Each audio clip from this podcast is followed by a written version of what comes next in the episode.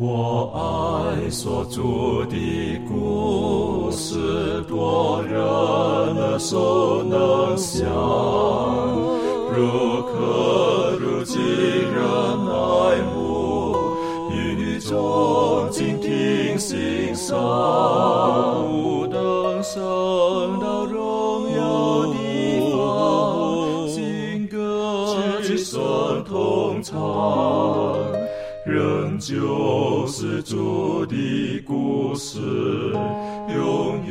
远传讲不完。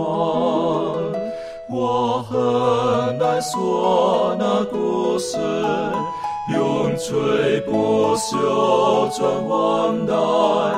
在天仍然的诉说主耶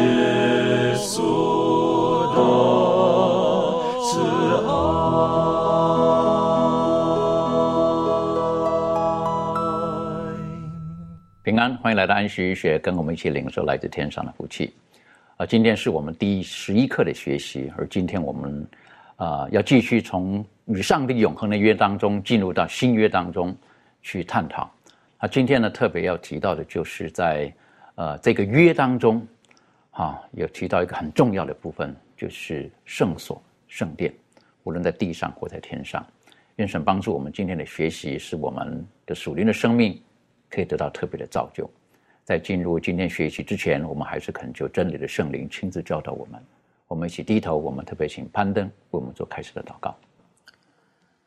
感谢慈悲爱我们天父，感谢主带领我们，也感谢主你爱我们，愿意将你的话语赐给我们，也感谢主能够让我们在今天这个时光当中，能够一起来研究圣所的道理。恳求主能够与我们同在，将你的智慧能够赐给我们，让我们能够从你的圣所当中，能够去了解到你的牺牲的伟大，也能够被这信息所鼓励。恳求主能够与我们同在，赐福我们以下的光阴。祷告是奉靠我主耶稣基督得生命祈求。阿门。我们在过去的一起分享学习当中，我们特别提到了约的成立，实际上就是为了要使两造彼此的关系更加的紧密。那这个约的当中呢，有承诺在里面，也有责任跟义务在里面。而我们也理解在圣经当中的约，很大部分都是上帝主动创造主，他主动无罪的神，他主动向受造物有罪的人类提出，他要与人建立这个关系。那当然，我们也了解这个约就是这个关系继续维持一个很重要的成分在里面。我们之前也提过的婚约啦，或各种的房这各种的什么这个房地产的约啦，或什么这种约定啊等等的，两造之间他们都有责任跟义务在里面。那我们之前也学习过了，在圣经当中特别提到了耶和华上帝对他的选民以色列人，在西乃山的时候跟他们立约的时候，也提醒他们，他们应当如何的做，我会赐福给你们。但是如果你们没有在我跟你们约定的当中的时候，我就会挪去我对你们的保护。那因此，耶和华上帝他好几次更进一步的，他希望跟以色列人建立那亲密的关系，所以因此他是很主动的提出了各种的方式。我们一起来打开呃立位记，我们先来看一下哈。立位记第二十六章第十一节还是二节，经上记着说，耶和华上帝说：“我要在你们中间立我的帐幕，我的心也不厌恶你们，我要在你们中间行走。”我要做你们的上帝，你们要做我的子民。这个地方好几次的提到，我要在你们中间要立下帐幕。为什么？因为我不厌恶你们，我要在你们中间行走，我要做你们的上帝，你们要做我的子民。实际上，这是一种很亲密关系一种的建立。耶和华上帝好几次告诉他们：“我愿意成为你们的上帝，你们成为我的子民。”而今天再一次说到了，你要立我的帐幕。就是为什么？因为我要住在你们当中，然后我要在你们当中行走。同样的经文在出埃及记第二十五章这个地方也有提醒我们了。这一段是不是可以请妙容带我们一起学习？在出埃及记二十五章八节的时候，上帝有命令以色列人要建造圣所。哈，那出埃及记二十五章八节是这么说的：又要为我造圣所，使我可以住在他们中间。好。所以呢，这个上帝呢，因为他像刚刚牧师说到的，这个他非常希望呢，可以跟这个子民呢，以色列人建立非常亲密的关系，所以呢，他就命令这个以色列人呢建造圣所啊，然后让这个。他们以色列人是住在帐篷之中，上帝也可以同样的住在帐篷之中呢，跟他们同在哈。但是这个呃，利未记二十六章十一跟十二节又稍微有点不一样，因为呢，这个二二十六章十一节呢它是讲到说，我要在你们中间立我的帐幕哦，就是在二十五章八节，出埃及二十五章八节呢是呃，上帝命令他们建造这个圣所，让上帝可以住在中间嘛。那所以这告诉我们说，其实地上这个圣所的存在，它的价值呢，就是上帝呢会下来，然后，所以这个人手所建的帐幕，它只是一个外壳而已，但它中心呢，必须是有上帝存在啊。所以，因为上帝呢，真正的这个圣所呢，它可以成为一个呃敬拜的地方，的原因是因为上帝下来到这个圣所里面，所以上帝说呢，我要在你们中间立我的帐幕，所以这就让我们想到这个。呃，这个是上帝与我们同在啊的，或者上帝与他的子民同在的一个显现啊，所以呢，就会让我们想到在新约的这个马太福音一章二十三节，它其实就是引用以赛亚书的七章十四节的这个预言，讲到说必有童女怀孕生子，人要称他。的名为以马内利，那以马内利的意思呢，就是上帝与我们同在。所以这看见一点呢，就是很重要，就是上帝呢，他渴望与他的子民亲近，然后并且呢，要与他的子民同在。所以在这个二十六章十一节，他讲到说：“我要在你们中立我的账目，我的心呢，也不厌恶厌恶你们。”我们常会讲到说，那个人啊，要找邻居，然后要买房子要的话呢，要去找好的邻居嘛，才买那个地方。然后，但是这个。我们看见人类呢，其实是犯了很多罪的，然后他们其实是有很多的问题、很多的瑕疵。但上帝本来上帝应该要厌恶人类，因为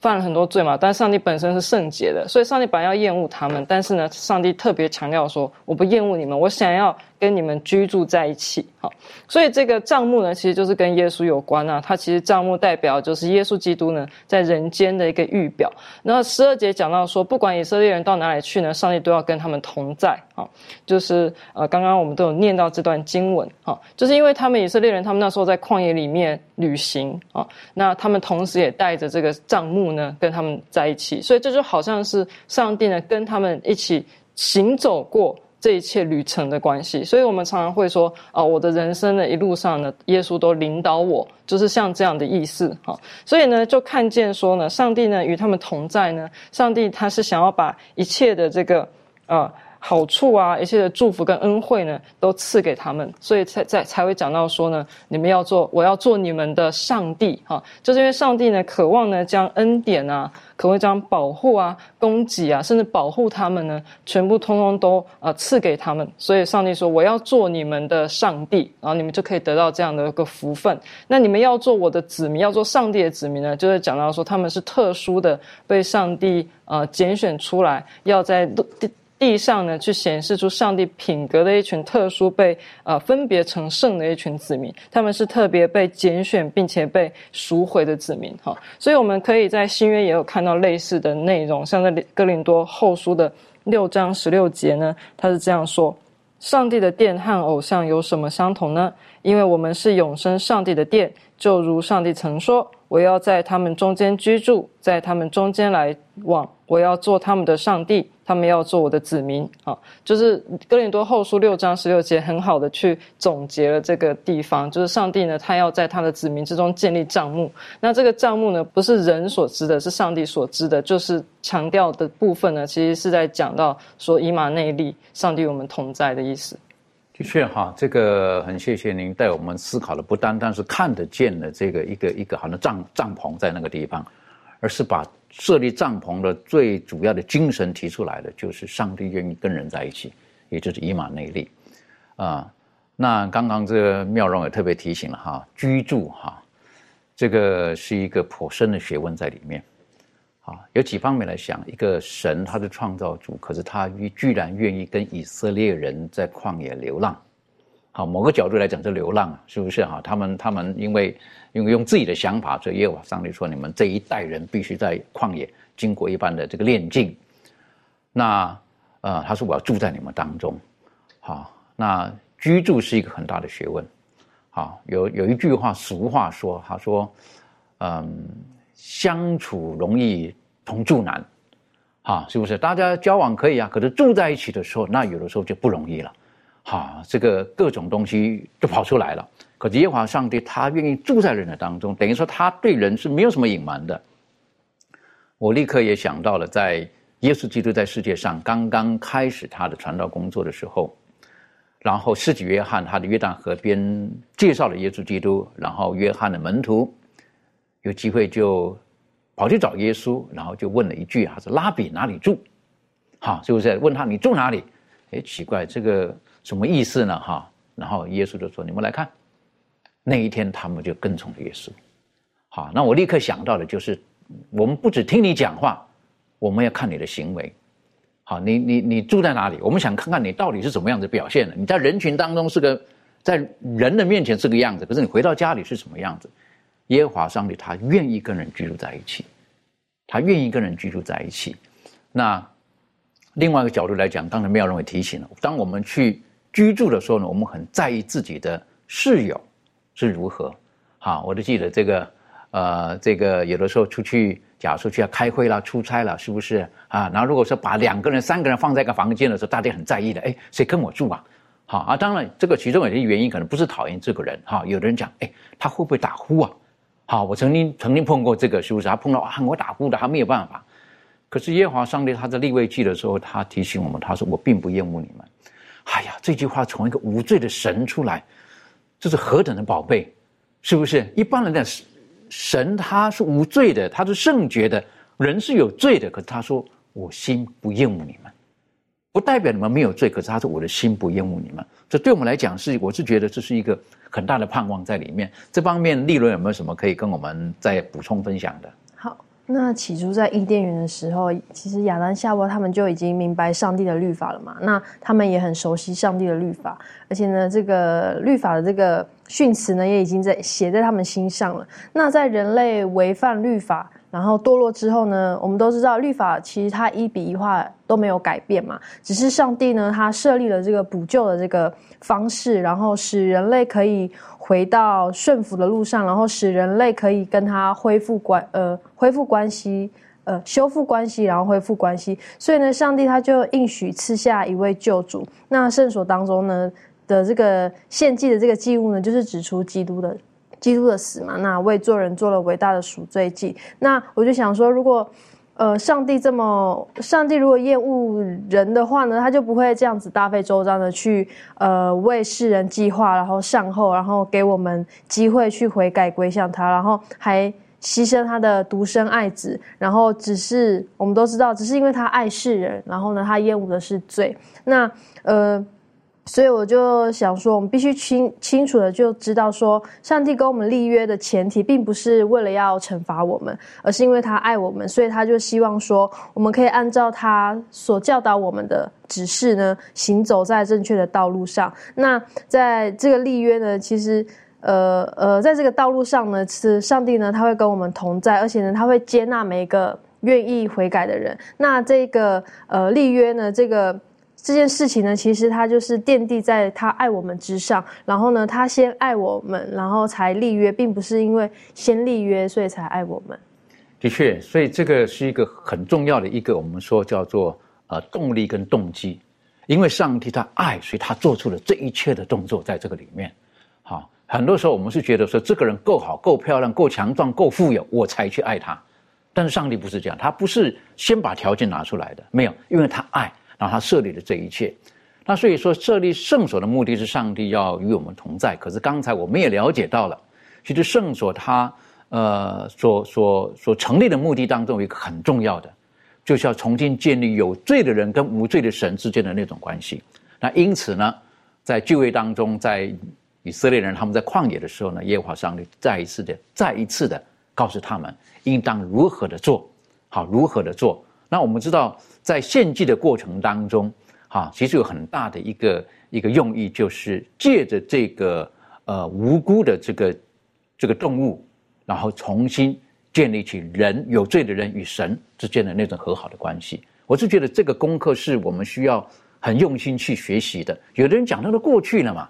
他其实不是。如果我们不了解旧约圣经当中所所提到的种种的时候，我们很难明白耶稣基督在十字架上到底为我们成就了哪些事情。所以，当我们看见聚会当中的一些仪式的时候，有的时候我们要很小心，不要以为是在旷野之后才开始有的。其实，在以色列人在旷野之前，他们的先祖，以至于甚至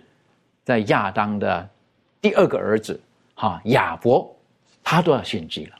所以，我们从这里我们可以晓得，这是从创世开始，上帝为了救人，再再的提醒人的一个方式。那讲到献祭呢，当然我们会讲到的是，人与人犯罪，所以需要去做一些改变，然后要献祭，然后重新可以被上帝所接纳。那在这个讲到这个聚会的献祭，可不可以请呃周宇带我们再来复习一下其中一件很关键的部分？好的，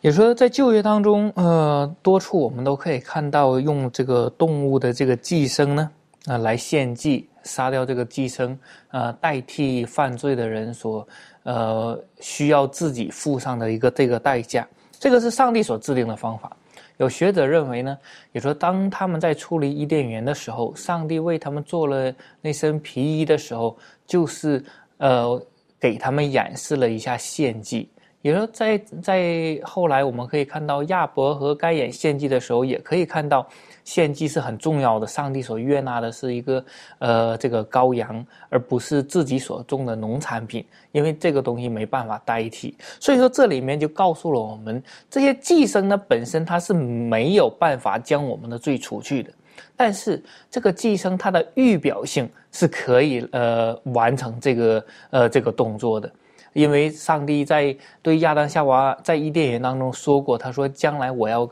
呃呃为你。付付出一个独生的儿子作为赎价，呃，将来呃女人的后裔呢要伤蛇的头，在那一时刻告诉他，将来会有一个真正的神会将你们赎回来，但是在这个呃女人的后裔还没有出生的时候。那么这个时候，你们就需要用这个动物来代替。所以说，在这里面我们就看到了，在旧约当中献祭的这些动物，它是有一个预言性的，就代表着耶稣基督。我们来看一个经文，以赛亚书的五十三章。第呃第四节这里面说，他诚然担当了我们的忧患，背负我们的痛苦，我们却以为他受责罚，被上帝击打苦待了。哪知他为我们的过犯受害，为我们的罪孽压伤。因他受的刑罚，我们得平安；因他受的鞭伤，我们得医治。也说在在这里面就告诉了我们，他说将来会有一个神，他会来代替我们付上这些的代价。在后面呢，他说。他被欺压，在受苦的时候却不开口。他像羊羔被牵到宰杀之地，又像羊在剪毛人的手下无声。他也是这样不开口。也说，在这里面清楚的告诉我们，耶稣基督就像在旧约当中的这个呃献祭的那个祭牲一样，他的死亡代替了呃人类的呃犯罪呃需要付出的那个结果。所以说，当耶稣真正的献上的时候，那么。从那一刻，我们就不需要献祭了，因为尸体已经被献上了。但是在那之前呢，就需要用这些祭物。所以说，呃，我们再来看一页经文，第呃希伯来书第十章的第四节，这里面跟呃也告诉我们说，因为公牛和山羊的血断不能除罪，也说在这里面，如果我们不是因为借着这个寄生代表着耶稣基督的话，那么他这个。只是杀动物是没有用的，也说，在这个世界上，每一天都会有人吃肉或者杀杀牛杀羊，它并不能那代表这个呃呃赎罪的过程。如果一真要可以的话，那一个饲养场，它每天杀一个，它就变成一个没有罪的。当然是这是不能的。所以说，在这里面这个预表性还是很重要的，它预表的就是耶稣基督。耶稣基督的献上呢，呃，才能担当所有人的罪。所以说。动物的寄生预表着上帝的仆呃上呃上帝的神人合一的一个降临，他为这个世界呢的罪替死。透过这个过程呢，罪人是可以得到赦免的，也可以被上帝接纳的。所以说，这里面我们就看到了，这个就是一个上帝与我们之间所立的那个约的关系的一个基础就被奠呃建立了，就是耶稣要为我们付上赎价。的确，所以呃，再回到我们这一季学习的一个约的这个这个基础哈，这个约的基础就是关系如何被建立，如何被稳固。好，在这约当中，这个关系呢就可以很稳固，诚如在一个婚约当中一样，大家双方都守着这个当初的承诺的时候，这个两个人在一起，他的关系就可以很稳固。可是当有一方他背弃了这个约的时候，那关系就不稳稳固了。所以耶和华上帝在人类犯罪之后，他再再用各种方式，他就是希望重新稳固人与神之间的这种的关系，或者是说创造主与受造物的关系，亦或是说。耶和华上帝，他跟他子民的关系，他用各种的方法，试着把他们拉在一起。所以在这个地方呢，他就告诉人，告诉人类，当你犯罪之后，实际上你要付上的代价是颇大的。好，你付上的代价是很大的。那我们人很难想象，好，特别在刚才带过那里，我们看了希伯来书提醒我们，他说，公牛、公羊的血断不能除罪。那要现做什么？刚刚提醒我们的，那是个预表。那个代价是不是用动物就能够付上的？如果能付上的话，那有的人可能就刚刚提到了，富有的人可能他就比较容易解决他罪的问题了，哈，对不对？我有钱嘛，我我反正这个时候我算好代价了，这样付上了就没事了，不是这样子的，罪不是这个样子可以去处理的。当然，实际上如果我们今天用用来衡量哈，这个付上的这个代价哈，牛啊或羊哈，我们实际上哈，这个世俗一点来算一下那个代价哈。实际上也是蛮厉害的，好，是不是？如果说一只羊哈，现在价值多少钱？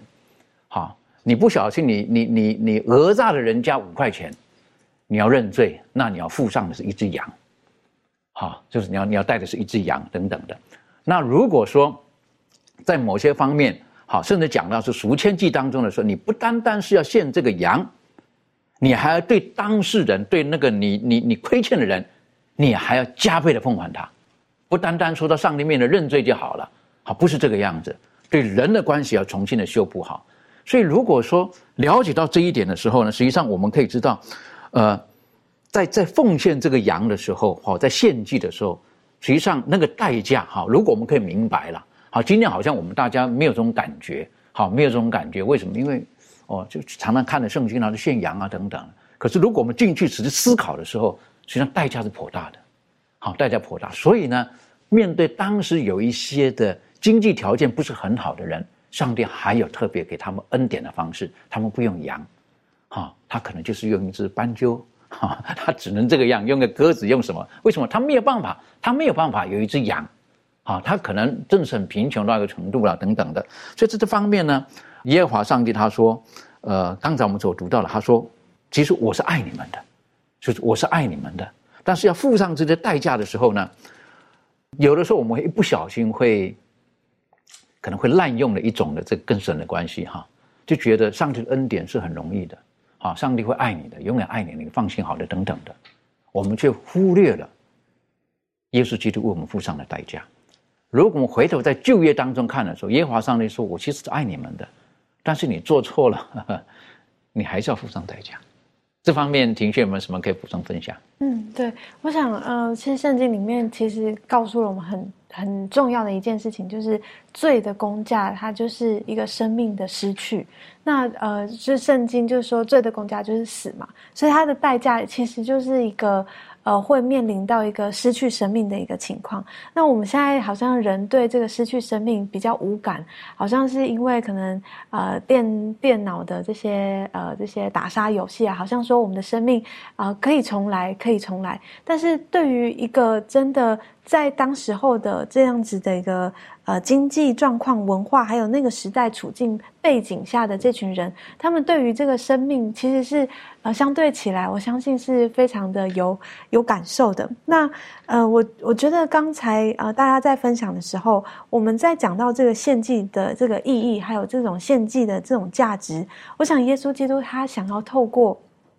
这样子的一个呃方式，要提醒我们，提醒我们说，呃，当我们犯罪的时候，当我们呃做错呃这样子违背上帝的律法的时候，他所要相对呃所做出的一些付出跟这样子的代价是很大的。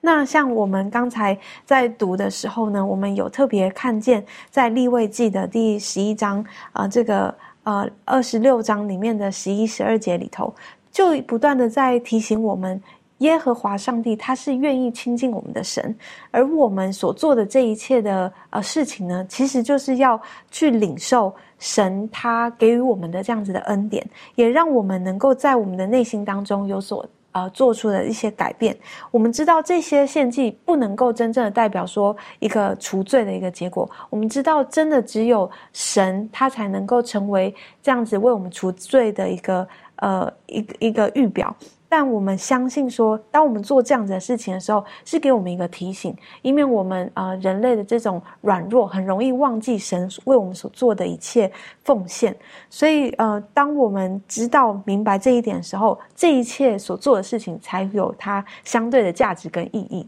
对，所以我想今天这个献祭给予我们的一个教训跟明白呢，应该是让我们知道说生命的可贵，以及生命它。呃，当我们所做出的决定错误的时候，他所要付出的代价是非常的难以计算的。的确，哈，如果你刚刚导入的这个生命的时候，我们说生命是无价的，哈，生命是无价的。这个等于说，这个耶稣基督我们付上的是无价的，因为我们本身根本没有能力重新跟永生结合在一起，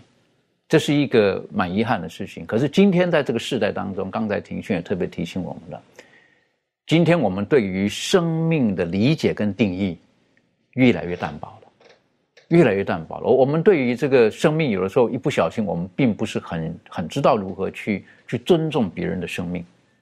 这这是很麻烦的一点。好，有的时候我们很容易就会就觉得摧毁一个人的生命。好，我是觉得这是很可怕的，在这个时代当中，那摧毁一个人生命，可能不一定是是夺取他的生命，可能是夺取他的名声。好，可能污蔑一个人等等的，好，我是觉得这个要很小心。我们对于生命的认知的时候，我们要学会尊重。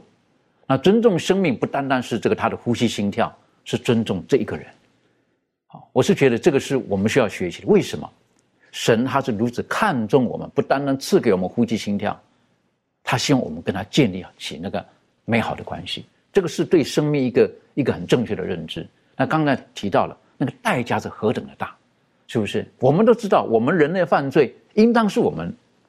我们要承担这个后果的。我们今天所讲的嘛，一个人犯罪就应该是他自己要去面对这个事情。可是耶稣基督他代替了我们。我们来看看加拉太书第一章第四节。加拉太书第一章第四节经上记着说：“基督照我们父上帝的旨意，为我们的罪舍己，要救我们脱离这时代的。”这罪恶的时代，我想耶稣基督他照着父上帝的旨意，然后是为了我们的罪，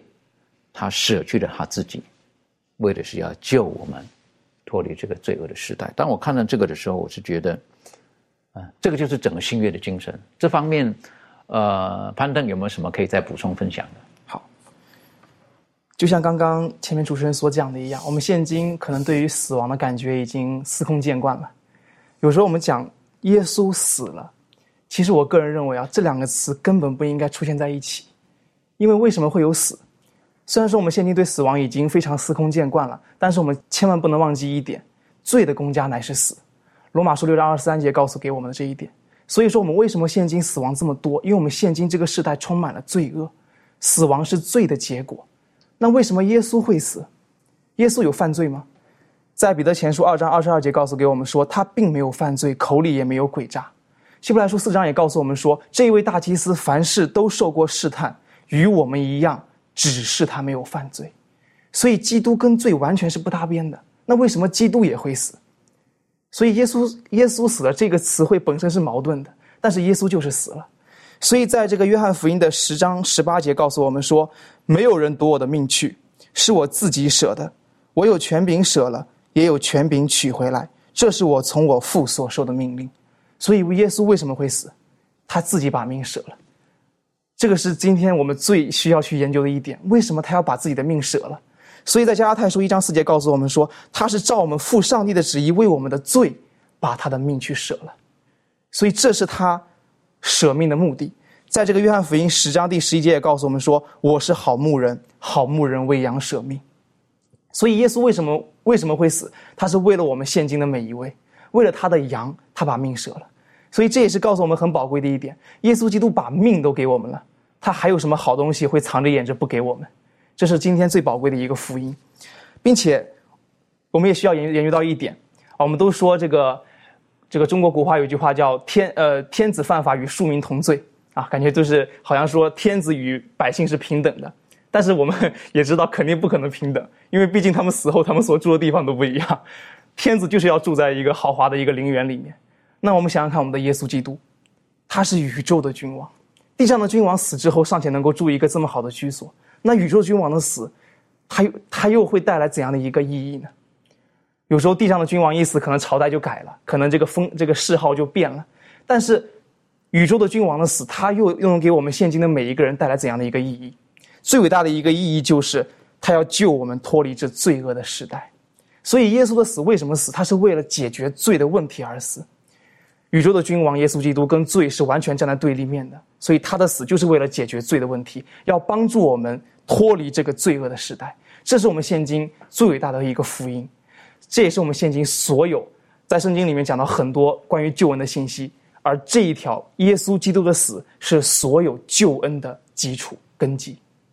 所以这非常重要了哈，耶稣基督他是不应当死的，啊，但是他代替我们死了，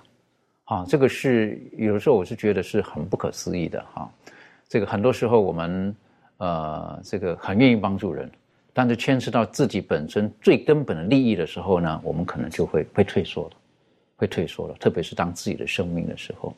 我这以前听过一个一个这个呃一个对话，哈，一个对话。那有一个人，他本身是非常贫穷的，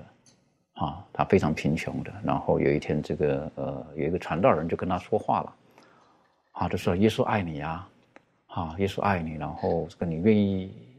表示你愿意爱耶稣吗？如果你有一个车子，你愿意给耶稣吗？那样子，那这个人说，哦我如果我有车子，我我愿意给，是不是？他说太感谢主了。如果你有一栋房子的时候，你愿意献给神吗？这样子，那这个人说：“如果我一栋房子，我一定完全献给神那样子。”啊，然后他就说了：“那如果你身上这件衣服，耶稣要你愿意给他吗？”他说：“哦，这不行，因为我只有这一件。”好，很多时候我们会像跟神的关系建立当中，在一个很虚幻的承诺当中，如果我有的话，我愿意给，是因为你没有。可是当真正牵涉到你有的唯一的这个的时候，哎，我要考虑很多了，我就考虑很多了。耶稣不是这样的，耶稣是一切摆上，是不是一切摆上？是不是？圣经告诉我们，这个上帝既不爱惜他的儿子，将天地万物都给了人类了，重新连接在一起的，这让我们很难理解的。当然，在整个献祭的过程当中，还有一个刚刚特别提到的生命，是不是？生命跟死亡是对立的，可是耶稣让我们重新在罪的代价、死亡之下，重新跟生命结合在一起。而且圣经告诉我们。要流血，因为血代表了生命，这个是个很关键的。今天我们看到很多的场面，血腥的场面，我们流别人的血，无论是有形的、无形的，我们丝毫没有感觉，这是很可怕的时代。好，这个时代是非常可怕的。然后，这个有的时候我是很难明白这一点。好，我以前的分享过了，是不是分享过了？是不是这个这个那种所谓的刚刚提到了哈，那个叫做所谓的。电电子游戏、电脑游戏之类的有没有？哎呀，那个大概很多哈，都是以消灭对方为主，好，消灭对方为主。那甚至有的游戏呢，不止消灭对方，还会鼓励你可以去偷窃，让自己更富裕等等的。有一些啊，看到很温馨的东西，哎，这开了一个小门，对不对？哎，你可以去偷他的苹果，你偷他什么东西等等的。你晓得这个这个这种的不知不觉这种教育是很可怕的。很多年前的时候。有一个小朋友，他在我到他家去拜访，他在玩那个电电电那什么那个游戏哈，那个电脑游戏，那个时候叫任天堂或什么之类的。真讲我看了，我也不懂得操作哈，我们这种手很笨的人哈，哇，那小孩子很厉害，哇，两个手指哇，不晓得。然后呢，他是来你跟我一起玩那样子，然后这个是你是这个哈，记住你是他啊，就是我那样子，然后怎么样子，然后那是坏人哈，然后我们一起对付他那样子啊。我不晓得我在干，我也不晓得看了啊，子弹打来打去，打来打去那样子啊，哎，那小孩子很厉害哦。那样子是不是？然后最后他就说：“哎呀，你就趴在那边就好，连什么都不要做，我来帮你那样子，我来帮你消灭敌人那样子。”那我真的就挺那的不动啊那样子。可是我看了一个小孩子，大概是五岁吧，四岁五岁，在那个投入当中，然后消灭的过程当中，实际上我我是很一直注意看的。我说这么专注，可能是假的，可是我不知道在他脑海里面留下了什么种子。你要欺负我的，我就消灭你，我就对付你，我就拿我的武器出来对付你，等等的。那我就看了，我这个孩子如果长大了会是怎么样子？不知不觉，我们觉得那只是个游戏嘛，很可怕的。血代表的生命，我想请妙容带我们一起思考一下，为什么圣经当中再再的提醒我们对生命的尊重，而耶稣基督他来为我们流了血，既生也有血，耶稣基督为我们流了血，这方面你应该带我们做更深的学习。看到血的话呢，就会知道说，哎，有东西被杀了，或是有东西牺牲了哈。那刚刚就是讲到这个关于生命的问题，那我们就可以思想一下，那时候以色列人呢，他们到底是怎么的去献祭这件事情。像刚刚讲到说，哎，在荧幕上啊，看到用枪啊或者什么，其实用这种枪把对方打死，其实你是手手是没有感觉到对方的体温的，然后你就只是远远的这样子用一个武器，然后把对方杀了。但是你要想一下，以色列人呢，他们那个时候，因为他们是养这些牲畜的嘛，那。养牲畜的时候，其实会产生感情，哈。例如说，我们可能会呃，这个养了这个羊嘛，然后生了小羊之后，我们可能会说，哎，这只要叫汤米，那只要叫露西，类似像这样子哈。他们会呃，可能就是你对这个羊羔呢，是小羊呢，会会有感情。然后在这些人呢，他们要牵着，他们知道说自己犯了罪，必须要经过要先用献祭的方式才能够赎罪的话呢，他们就要牵着这只他们已经。建立感情的这只小羊哈，然后到这个呃圣所去，然后要记得是这个是罪人呢，要把自己的手按在这个牲畜的头上，代表说他的罪呢已经转到这个无辜的牲畜身上，所以他要看着这只牲畜的眼睛啊，然后是完全是非常纯净的这样的眼睛，然后他完全知道说这只牲畜是无辜的，然后把他的罪呢按。给在这个牲畜身上，哈，转移到这个牲畜身上，然后要记得是他们是用自己的手呢，拿着刀把这个牲畜的这个动脉给切开，所以他们可以从头到尾非常清楚的感知到这只牲畜的体温，还有它的这种无辜，还有这样的一个牺牲，哈，然后他会很清楚的知道是因为自己的缘故才造成这样的牺牲，所以如果说呃，我们可以设身处地想象一下。在那样的情况啊，因为圣经上的确是有写说呢，就是如果没有血的话呢，就不能够赦罪啊。所以这个意思就是说，如果没有生命的牺牲的话啊，人的罪呢就没有办法得到赦免啊。所以他们会知道说是自己因为自己的缘故呢，才造成这样的牺牲。所以他们在下一次要犯罪的时候，是不是会稍微的想一下啊？不知道旁边那些小羊嘛？那上次死的是汤米，下一次要杀的可能是那个。那东尼类似像这样子哈，所以说呃，我他们会对于死亡呢会有非常深刻的这样子的体会，所以会很清楚的知道，因为自己的罪呢造成生命的流失哈，所以他们在犯罪的时候呢就会更加小心去知道呃这件事情哈。那刚刚讲到这个呃这个希伯来书哦，刚刚讲到说若不流血，罪就不得赦免了。这句话呢是来自希伯来书的九章二十二节，所以说意思就是说呢。呃，如果要赦免罪的话，就必须要流血，必须要有生命的牺牲，哈，才可以有这样的一个效果。好，那再继续的看一下几节经文，哈，像是在这个彼得前书一章十八到十九节是这样说。知道你们得赎，脱去你们祖宗所传统虚妄的行为，不是凭着能坏的金银等物。十九节说，乃是凭着基督的宝血，如同无瑕疵、无玷污的羔羊之血。啊，意思就是说呢，他们这些以色列人呢，他们能够去放弃一些呃旧的一些犯罪的，像拜偶像的行为呢，并不是靠着他们自己的能力、他们的财富啊，去献给上帝，他们就能够哦脱离这样的一个。恶性，而是一切呢，还是要凭着基督的血呢，他们才可以啊，去脱离这样的一个罪行。好，那在马太福音的这个二十六章二十八节是这样说的：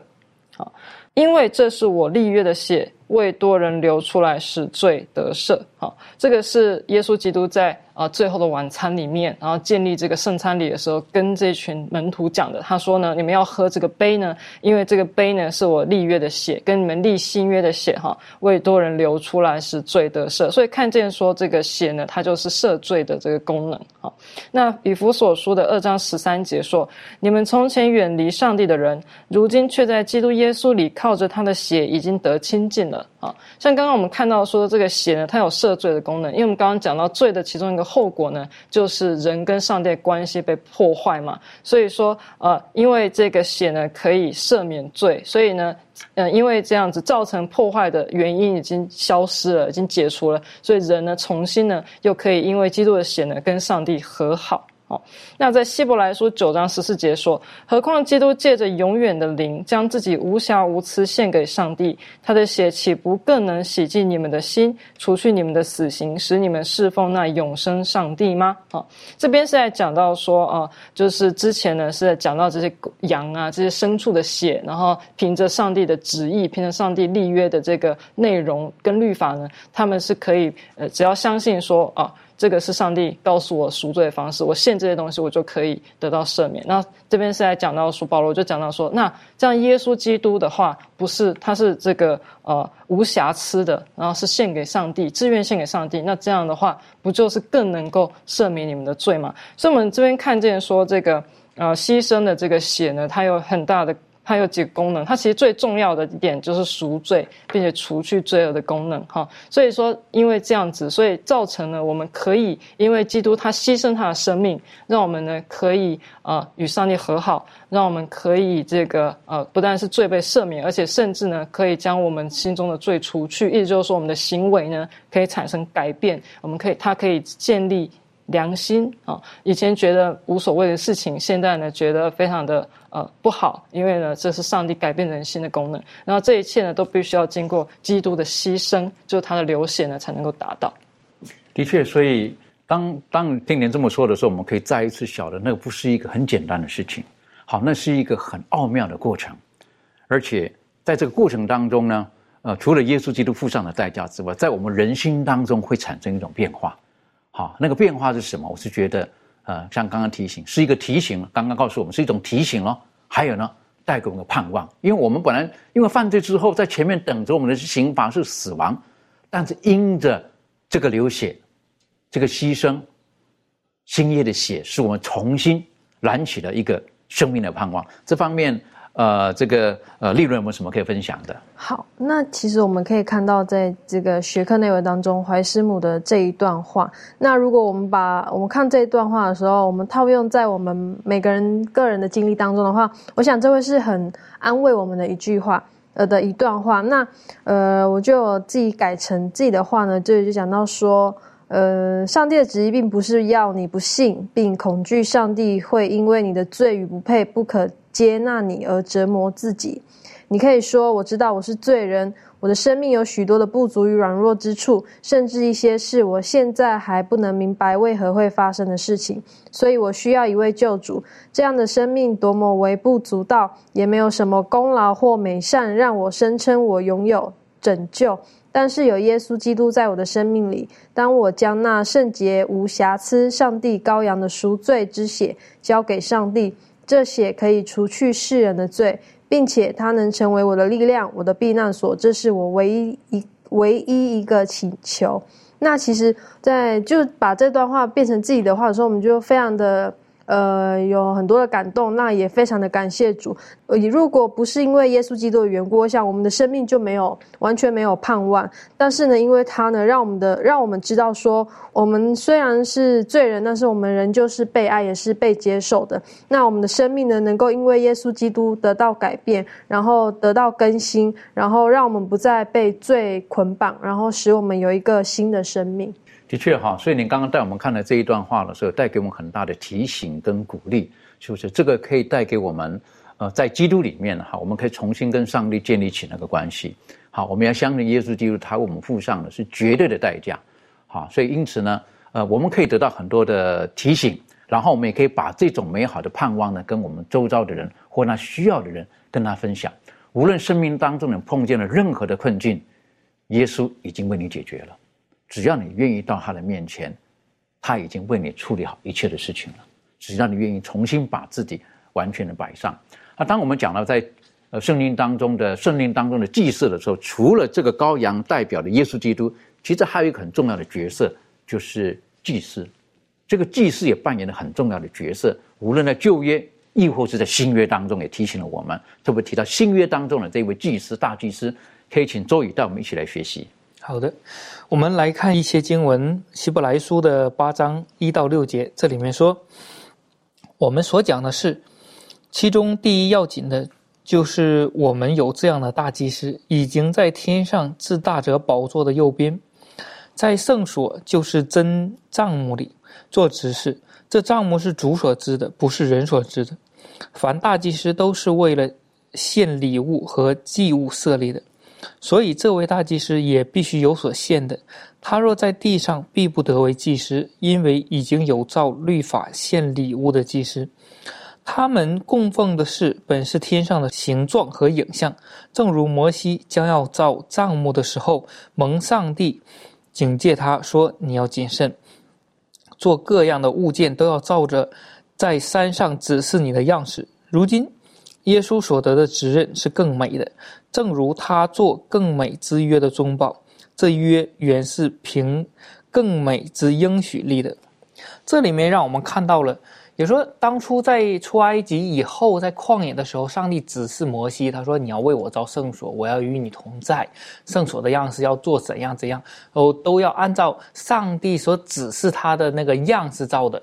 因为这些造的方法不是上帝临时计划好了，你要做做一个这样，不像那个告诉挪亚好了，你要造一个方舟，那个要怎么样帮助你脱离这个事。但是这个圣所呢，不是的，而是照着天上的这个圣所的样式造的。所以说，让我们可以看到地上的不论是圣所祭司啊，或者说是那些侍奉啊、献祭啊，都是照着天上的样式所造。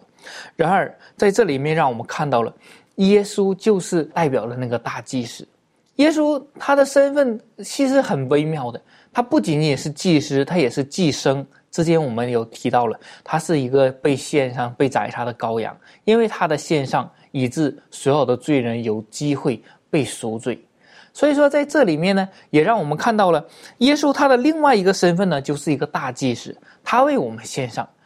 然而，在地上的祭司他是有限的，他需要不断的每天或者是每一年帮助以色列人去赎罪。但是呢，耶稣他是神，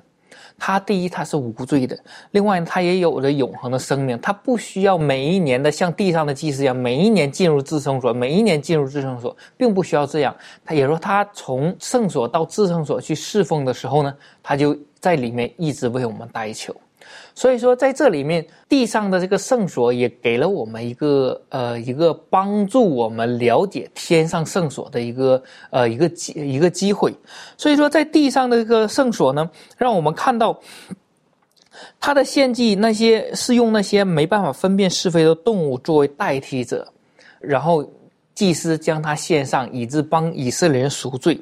但是我们呢，有的呢，就是这个无罪的耶稣。也说耶稣的献上呢，我们拥有这个耶稣所留的宝血呢，就不需要再用动物了。然而呢，我们也不再有借着摩西那个时候造的圣所了，因为现在我们不需要每年几次去到耶路撒冷去献祭也好，去朝拜也好，过这个节日了，因为耶稣的献上。所以说，在这里面，我们不再需要那些有机会犯罪啊或者犯错的祭司了，因为有耶稣。我们可以看到，在旧约祭祀的时候，尤其是赎罪大日的时候，需要在祭司的身上系一个绳子，然后祭司身上也要挂一些铃铛，也也说偶尔拉一拉绳子，看他是不是还活着，他的铃铛是不是有在响？因为这个祭司呢，他是会犯罪的，会有机会，有可能在里面误犯的罪以致被死。但是我们的大祭司呢，耶稣基督呢，他是没有罪的。也说他是和地上的祭司是有这样一个区别的。所以说，我们每个人都有耶稣做我们的大祭司，代替我们的责任。然而，在这个圣经当中还告诉我们第六节，更告诉我们耶稣还有另外一个身份，今天就是中保的工作，因为他已经被现在十字架上，已经为我们牺牲，做付上了赎价。虽然像旧约一样，还没罪恶还没有除去，只是赎价付上了，但是他今天有一个更美好的职位，就是中保，为我们在我们与上帝之间做一个代求的工作。的确，我想耶稣基督他的一生，他无罪的生活，然后他的呃牺牲，他的死，他的复活，他的天上的代这个现在在天上为我们所从事的工作，对我们来讲都是一个很重要的提醒。而这方面，庭旭有没有什么在补充的？嗯，对，我相信神他的这个计划不但非常周全完备，而且让人类非常的放心，呃，也是让我们能够呃很完全的去依靠他，知道神他呃为我们赎罪，而今天正在正在天上为我们每一个人代求。那对于这样子一个美好的消息，我们岂不是应该要更加广泛的去啊传？啊，去传播，然后跟我们身边的我们的亲朋好友，我们所爱的人，能够跟他们去谈论，让我们可以在今天我们所讨论的这一切的事情，都能够使人得到造就。那对我自己而言呢，我想我也是呃很期盼，就是呃跟我身边的弟兄姐妹在分享的时候，能够跟大家呃说明这样子的一个好消息。原来有这么样一位啊美好的救主，这么样爱我们的救主耶稣呢？正在为我们啊做这一切美好的事情。的确，这是非常美好的。我想请问一下妙容哈，这个我们知道耶稣基督在他现在在天上从事着中保的工作，这方面你可以给我们做一些分享吗？好，嗯，在耶稣基督呢现在在天上帮我们做中保的工作嘛，那我们现在可以先看一下希伯来书的九章二十四节。好，希伯来书九章二十四节说：“因为耶稣并不是进了人所造的圣所，乃是进了天堂，如今为我们显在上帝面前。”啊，就是我们可以提到很多关于耶稣基督替我们做中保的工作，替我们在上帝面前啊，替我们代求啊等等的这样的一些内容。但是呢，我们要很注意到的一点就是说，耶稣基督呢是替我们显在上帝的面前。好，最后让我想到呢，在撒加利亚书三章二节有一个故事，应该说是一个意象里面的一个内容哈，就讲到说这个呃大祭司呢约书亚站在上帝的面前，然后这个约书亚站在上帝面前的时候，他就说呢，这个约书亚这个先这个祭司呢，他身上穿的呢是污秽的衣服。啊，所以呃，圣经里面讲到这个衣服的话，它其实就代表品格嘛。所以代表说，这个约书亚呢，像就像我们每一个人一样，我们如果直接就这样站在上帝面前的话呢，我们身上穿的就是污秽的衣服啊。可是耶稣基督呢，他替我们显在上帝面前，我可以用一个比较形象的一个说法，可以说是耶稣替我们站在上帝的面前啊。所以说，一直到这个到审判的时候，甚至在现在哦，在我们来到上帝的面前的时候呢，呃，站在上帝面前呢，就不是我们自己。如果是我只有我们自己的话，我们就会像是约书亚一样，穿着自己污秽的衣袍，就是带着有瑕疵的品格呢，站在他的面前。那这样的话是不会蒙上帝悦纳的哈。然后，所以呢，必须是耶稣基督呢站在上帝的面前，就是因为他的他是没有瑕疵的，他是无罪的。然后他替我们求，然后呢，我们才有办法呢，我们的祷告呢才有办法进到上帝的面前。好，那另外一方面呢，也是在最后审判的时候呢，上帝所看的呢，就不是看我们这样有瑕疵的品格，好，我们这样有瑕疵的这样过去犯罪的这样的问题，而是呢，他会看见耶稣基督呢，替我们站在呃上帝的面前，然后就是上帝所看我们的，不是看我们真正的我们，而是已经被耶稣基督的公义呢，他的无瑕疵所覆盖的。我们好，所以呢，就好像是我们站在上帝审判台前呢，就好像是从来没有犯过罪一样。好，这个就是凭着我们相信耶稣基督的赦罪的工价，哈，然后呢，所可以得到的义，而这个义呢，不是我们自己的，而是耶稣基督的，所谓的完全无罪、没有犯过律法、没有瑕疵的公义呢，站在耶稣、站在上帝的面前。这是非常宝贵的哈，我们就觉得。最后，我们请攀登哈，在那个呃提摩太前书二章五节六节，你给我们读出来，然后做出一些分享嘛，谢谢。好，圣经说，因为只有一位神，在上帝和人中间只有一位中保，乃是降世为人的基督耶稣。他舍自己做万人的赎价，到了时候，这事必证明出来。所以这边讲到说，这样的一位上帝，就是耶稣基督，他又是神，他又他又曾经当过人。他呢，能够在神跟人中间做中保，并且他也是一个，他是一个自己是一个赎价，并且为万人的罪而而死。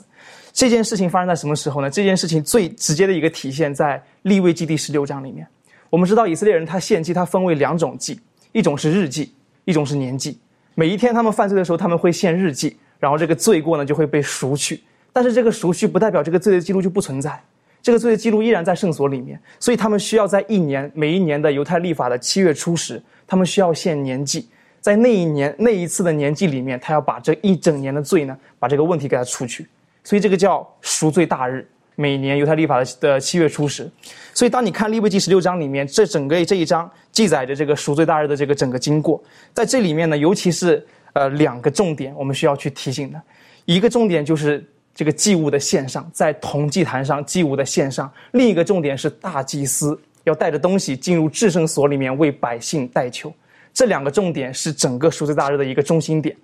而这两个中心点恰恰能够证明，能够反映出耶稣基督整个工作的两个中心点，一个是作为祭物在十字架上无瑕疵的死去，一个是作为大祭司作为中保到天上的至圣所里面为我们为我们整个全人类进行代求，这是整个耶稣基督最伟大的两个工作。所以，当我们看到这一点的时候，我们就可以明白，我们是呃，我们是被买来的人，我们是被赎买来的人。所以，在这哥林多前书的七章二十三到二十四节讲到说，圣经说：“你们是重价买来的，不要做人的奴仆。”弟兄们，你们个人蒙召的时候是什么身份？人要在上帝面前守住这身份。所以，我们要意识到，我们是被买来的人，我们的身份来之不易。所以之后，我们可以就是经过耶稣的死，我们可以称义啊。这个是讲到称义这一点，称义不代表我们真的是义人。而是耶稣基督称我们为义，我们披戴耶稣基督的公义，这一点很重要。而当然，称义只是一个地位的转变，我们仍然需要做一些事情来保持这个身份，这是其他的一些神学上的一些议题，我们就此不谈。但是我们这边可以看到，耶稣基督我们所做的工作是非常重大的。的确，哈，他是神，无罪的，但是他为我们牺牲了，然后从而也在施恩的宝座前，哈，他为我们去无尽的代求。这非常美好的信息，所以今天告诉我们，我们从旧约的圣经当中可以遥想到，呃，今天耶稣基督在圣所所从事的一切的事情，跟我们是有极其密切的关系。最后，我们可不可以请这个周宇为我们今天做一个小小的总结？啊，谢谢您。有了旧约的献祭制度呢，就被在新约的时候被耶稣的献上。呃，而取代了，也说我们今天不再需要用动物来去献祭、去赎罪，因为耶稣的一次的献上担当了所有的罪。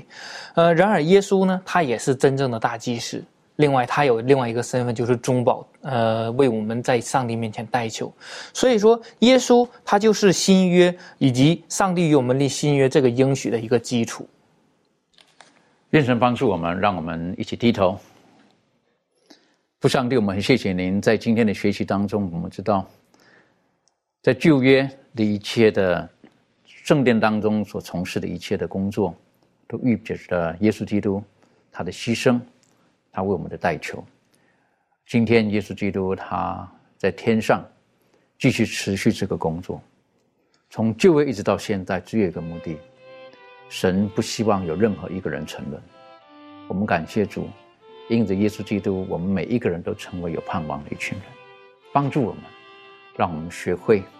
在这个世界上，我们不单单自己拥有这一切的福分，我们也可以与我们所爱的人、我们周遭的人，跟他们分享，透过耶稣基督那永恒的生命，是赐给每一个愿意接受的人。谢谢主的爱我们，祷告着奉靠耶稣基督的名求，阿门。